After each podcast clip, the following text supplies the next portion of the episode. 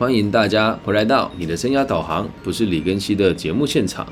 今天我们要继续带大家阅读阿德勒谈人性的这一本书，来到了第五十七集，要跟大家讨论的是内分泌会影响性情吗的上集。所以今天呢，要先跟大家大家讨论，到底在这个这一章节里面的性情的定义是什么。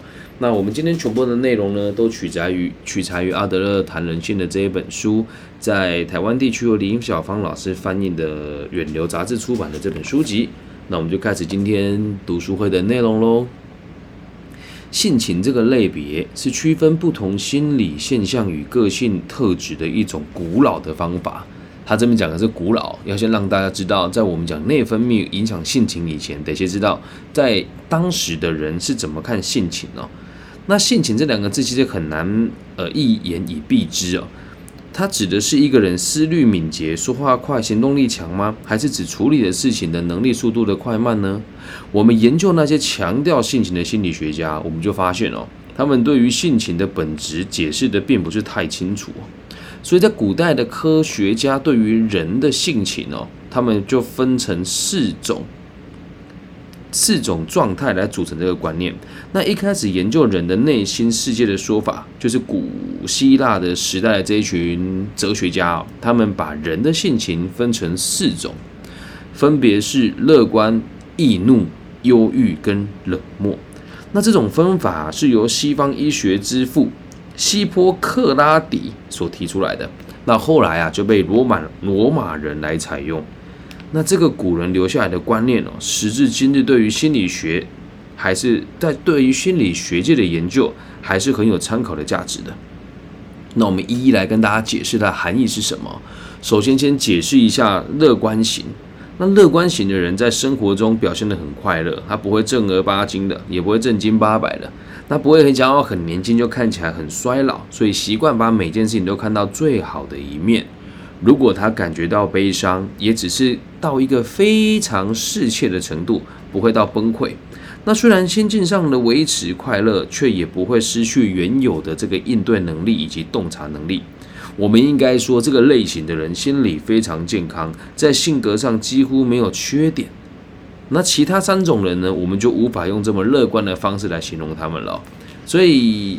请大家不要认为你一定是什么样子的人，因为人是复杂的，人是复杂的，因此这四种性格的组成啊，并不能说它就是只要有一就是有一，它通常是一跟二混在一起，或是二跟三混在一起。我们继续往下看，那在古时候，文人雅士对于易怒型的人会这么如此的描绘。我们刚刚看完乐观型的嘛，那现在看看易怒型的。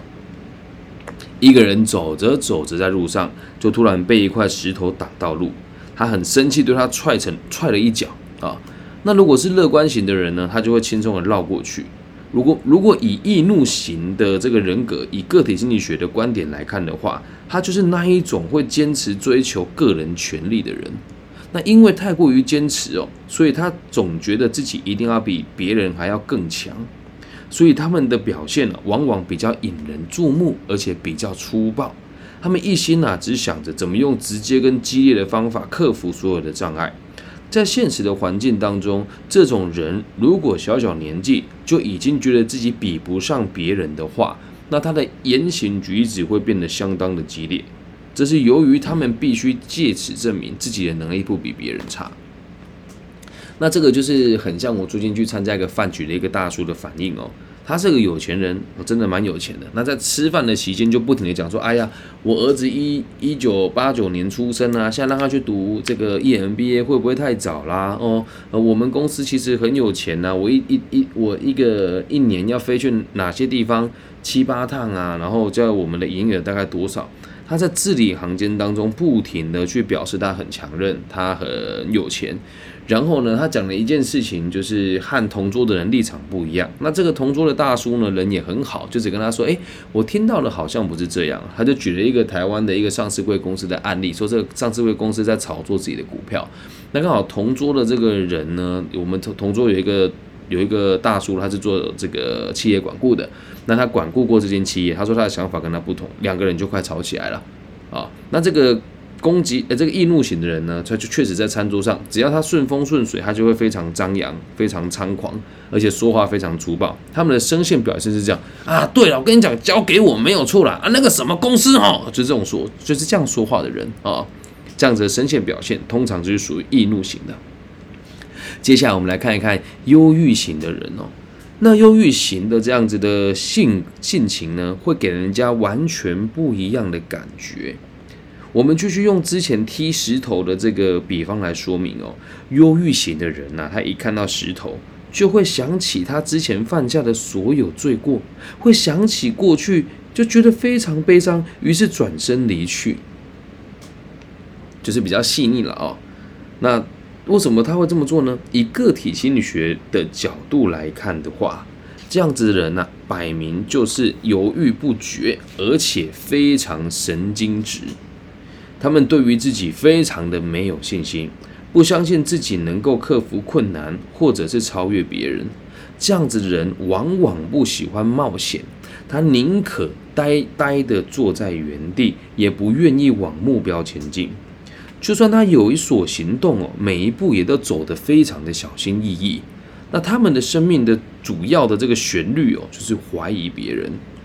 这个类型的人呢，通常只会想到他自己，很少顾虑到别人的感受。那这样终究会失去他们在社会上与他人互动良好的机会。这样子的人呢，会让焦虑把他们喘压得喘不过气。所以他们很容易沉浸在过去的成功，不然就是浪费很多时间在做无所谓的反省。那在讲到这个忧郁型的人，我就会想到很多我过去辅导过的个案的一开始的样貌，做什么事情都不相信。那有些人他不接受你的帮助，他就会忧郁一辈子。但在台湾哦，现在这样子的人非常多。但是我们先讲性情是很深沉的东西，哦，性情是很深沉的东西。所以并不像说什么，他看起来好乐观哦，他就是一定是乐观型的人哦。很多忧郁型的人，他会一直不突破，留在原地，然后对每个人的立场呢都是怀疑的。呃，讲一个真实的例子哦，哎，最近有一个我们就是我的这个委员会的委员来问我说，哎，我该怎么样才能够成为一名优秀的讲师？我就把方法全部都告诉他了。那结果呢，他选择了不相信我。选择了犹豫不决，于是拿大笔的钱去买外面的这个课程。你说他买课程不就是一种冒险吗？No，他买课程只是为了买一个心安。所以他买了课程之后，会觉得哇，这群人对他好好诶。他表面上看起来也是一个很积极的人，可是他永远都在跟这一群给他假大空梦想的人互动。为什么呢？因为他只要不学习、不突破，花钱买感觉，那他就会一直留在原地。然后呢，你叫他做什么事情，他就说啊，我做不来了啊，我不行啊。然后每次开会跟问你，就说啊，对对对，我以前怎么样怎么样怎么样，嗯，然后就说我对于未来事我都还没有规划好。我跟这个人认识大概四年了，那我看了其实很心疼啊，因为我也我我出道大概就五年，那这么过了这么一段日子，看了其实觉得蛮难过的，这是忧郁型的部分。接下来讲一讲最后一个叫冷漠型哦。那冷漠型的人习惯在这个世界里面当个陌生人，那外界的人事物的印象在他们脑海中累积，但是他们不会根据这些资讯来做任何的判断，他们对一切的事情都几乎没有感觉，也不感兴趣，甚至他不交朋友。简单来说，他们堪称没有社交生活，可能是所有类型当中对生命里所有事物最疏离的人。那我看到这边的时候，我就在反省，那我算不算是冷漠型的性格呢？我倒觉得也对了一半，因为我确实没有什么不必要的社交。不过在最近加入了这个福伦社，呃，东诶，福伦东音社，就是现在我们这个社团是所有 EMBA 毕业以后才能够加入的这个商社嘛。那我在那边就觉得，哇，这里的人好值得我学习。于是我加入了他们之后，会定期的跟他们聚会吃饭。我才发现，其实我不是冷漠，是因为我在我的生命当中找不到太多愿意跟我分享事情，然后且会给我资源的前辈。那当然有很多人是很照顾我的，只是我们的关系并不像朋友一般，只是他们是我的老长官。但在这个社团里面，我觉得我找到了我的朋友。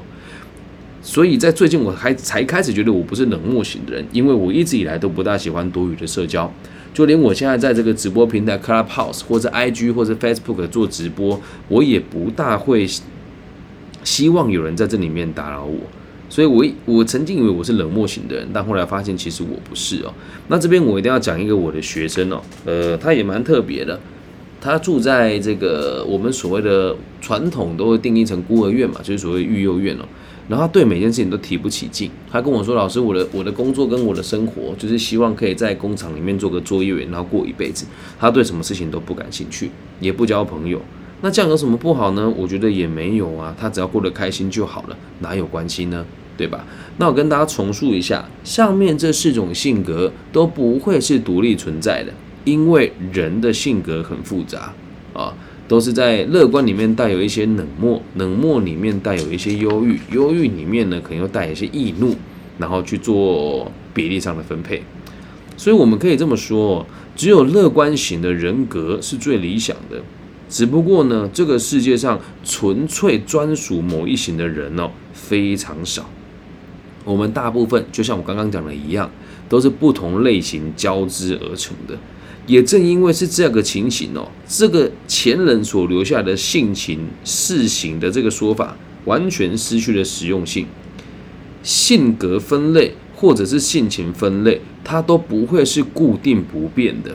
我们最常见的情形会是这个样子哦，一个性情与特质呢，它会融入另外一种，像是小朋友一开始可能表现出易怒的特性。后来却又变得很忧郁，最后就变得很冷漠。它是一个很容易改变的状况。所以，我们再讨论一下这关于这事情的这个检讨。乐观型的人呐，在他小时候似乎是最不会产生自卑感的人，最不最不会有几率出现身体的缺陷，身体健康问题也是最少的，是最不会受到强烈情绪刺激的人。所以，他们的心理才得以稳定的发展。对于生活保持相当的热度，面对生命呢，他会稳健的踏出每一步。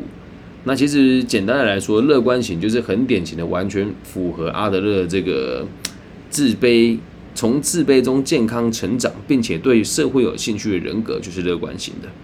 那我们听完了这些东西之后，阿德勒他说，其实应该是在孩子的童年会造成他接下来性格发生怎么样，发发生怎么样子的结果。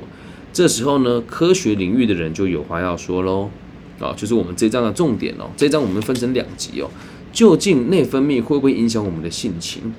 性情会受人体内分泌的影响吗？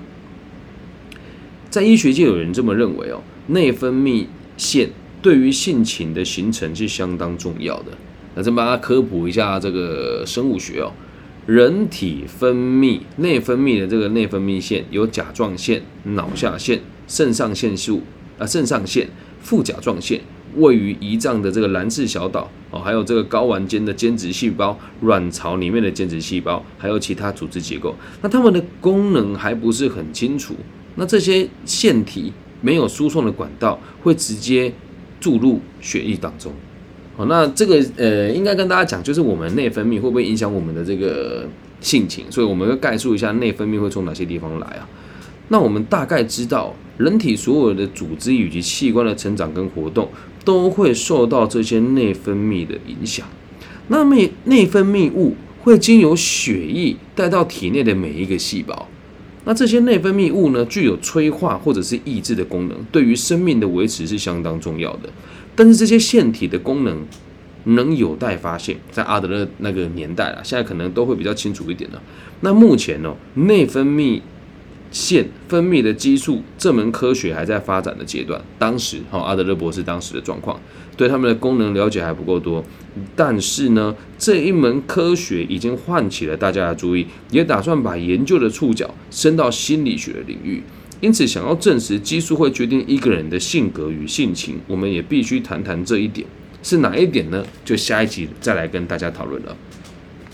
所以，也希望大家知道我为什么要这么切分一集出来的原因，是因为希望大家在阅读这一章的时候，能够先理解阿德勒博士所谓的性情的定义是什么。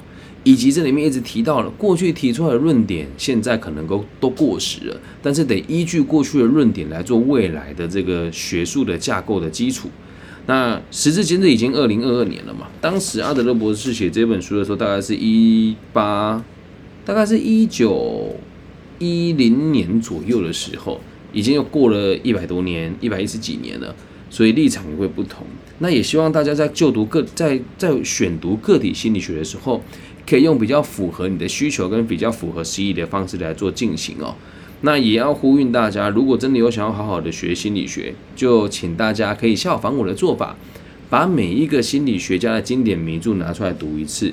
如果你是台湾地区的朋友呢，就记得千万不要再去读那些人加注过的论文。或者是再造过的书籍，一点帮助都没有。最近啊，在台湾啊，出现了很多人以阿德勒为名的这个书籍。那其中有一本书书名我就不说了，他竟然在书里面鼓励家长善用手机，增加孩子对于感官的刺激程度，并且可以让你的手机当你的陪玩姐姐哟。说让你的小朋友看手机，你去做其他的事情，其实都是不对的。那我们会继续用这种踏实的方式带大家阅读个体心理学。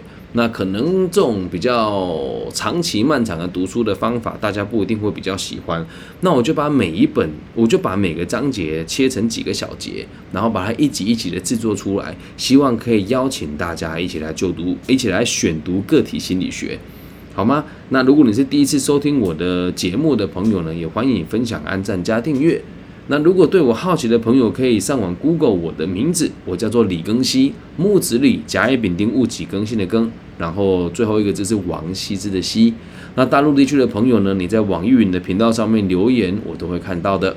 那假设你是比较害羞的存在，就请你加入我的微信，我的微信号是 B 五幺五二零零一。希望我们节目的存在都可以带给这个社会更多安定的可能性。也期待我们在任何一个地方可以收到听众朋友的来信，还有建议。我爱你们，大家晚安，拜拜。